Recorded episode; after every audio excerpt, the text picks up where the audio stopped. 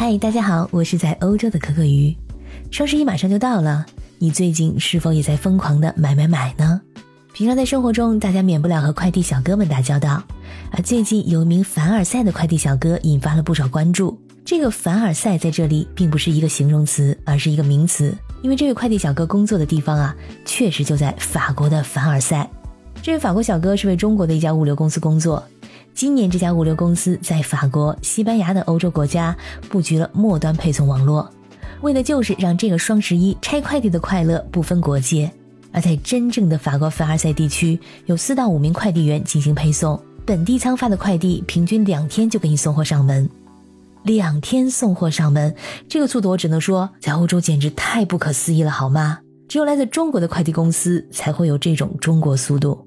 我所在的国家奥地利，由于并不大，而且也说德语，所以一般来说呢，在网购这一块呢，就跟着德国的步伐。比如说，我们上亚马逊的话，是上德国的亚马逊网站发货呢，也是从德国发。我一直觉得，这网购在欧洲市场始终不温不火，跟欧洲的快递速度也有着密不可分的关系。比如说，海外版的抖音 TikTok 非常的火，但是直播带货这一块呢，在欧洲始终是做不起来。一方面是欧洲人自己的购物习惯问题，另一方面快递实在是太慢了。为啥快递这么慢呢？你来看看这位凡尔赛快递小哥对自己工作的吐槽，可能就会知道一点原因。法国一周的规定工作时间呢是三十五个小时，快递员和普通白领一样，周末休息两天，平均每天工作呢是六点六到七个小时。这个快递小哥他出现在一个视频里啊。动作相当悠闲，骑着一个小三轮，慢慢悠悠的送货，在他脸上你完全看不到赶时间的紧迫感。他在视频里面讲，一天呢，他足足要工作六到七个小时。他皱着眉头说啊，这可不是什么简单的工作，还要骑三轮车呢。所以呢，这份工作他觉得还挺辛苦的。而自己的客户一般都喜欢网购衣服，所以他在送快递的时候呢，一般会遇到这种问题。就是客户想要休息，也不想在休息的时间被打扰，那就给他送快递造成了影响，还挺麻烦的。在有一次给中国客人送货的时候呢，中国客人给他讲了凡尔赛在中国的另外一层含义。这位小哥就说啊，并不想说自己是在凡尔赛，但是事实上他就是在凡尔赛。在欧洲一般来说啊，快递员、外卖员的工资要高于一般的白领收入，有的时候还有客人给的小费这一块不用纳税的收入。我看国内有很多小伙伴说，凡尔赛送快递真凡尔赛啊，而且羡慕他所享受的这种福利制度。这点我只能说如人饮水，冷暖自知。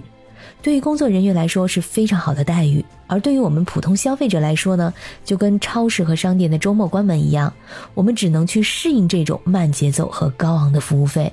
外卖就不用说了。打开外卖的页面，看看加上服务费的价格和长达一两个小时的等待时间，你会觉得，哎，算了，还是自己去一趟吧。而快递员在周末和普通白领一样，也是要休息的。你要是好巧不巧在周五下午下了个订单，那么你只能在周一收到你的包裹即将发出的消息。而你什么时候能收到包裹，那就要看你的运气了。说到这儿，我必须吐槽一下我最近收包裹的经历。这次双十一，我在一家网站上买了一些衣服啊。这个网站是一家中国企业，在欧洲的本土化做得非常成功。我一直很好奇，所以趁着这次双十一折扣入手，购物的过程还是很愉快的，所以很快就下单了。接下来就是对包裹漫长的等待。我是十一月二号下的单，在整整一个星期的时间内，这个快递是杳无音讯的。我当时想，既然是双十一嘛，它的订单量应该十分巨大。虽然确实是等待的时间是长了一点儿，唉，也是忍了。而在十一月九号，就是一个星期之后，在早上六点突然邮件通知今天要送货上门，但是左等右等就是没来。在下午四点半的时候，又突然邮件通知说这个收件人没有在家，所以无法送货上门，让我拿着单子呢去一个门店取货。但是四点半的时候，我明明在家里，也根本没有人按门铃啊。